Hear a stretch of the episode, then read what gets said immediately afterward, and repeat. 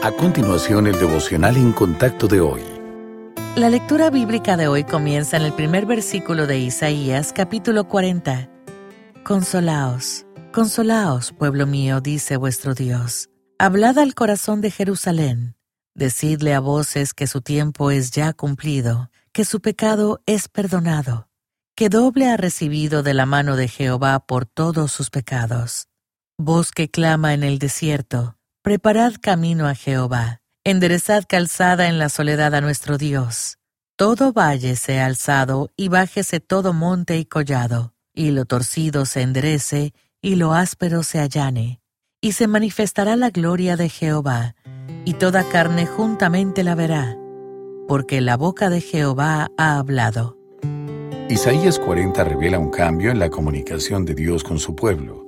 En los 39 capítulos anteriores, Dios habló por medio del profeta sobre el pecado de su pueblo y les llamó al arrepentimiento. Pero al comenzar el capítulo 40, el énfasis de Dios pasa del juicio a la esperanza de la restauración. Imagínese la sorpresa que sintieron los israelitas al escuchar las palabras de Dios al profeta.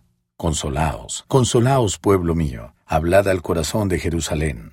Ya no oían palabras de condenación por su desobediencia. Dios en su misericordia declaró que sus pecados habían sido borrados. Pero eso no era todo lo que él tenía que decir. Los versículos 3 y 5 apuntan a una verdad más profunda que merecía una procesión triunfal. Preparad camino a Jehová, y se manifestará la gloria de Jehová, y toda carne juntamente la verá.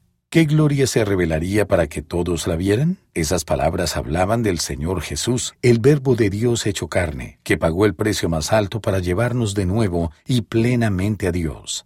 El Señor Jesucristo, aquel a quien los ángeles anunciaron mientras llenaban el cielo en adoración, declarando, Gloria a Dios en el cielo más alto, y paz en la tierra para aquellos en quienes Dios se complace.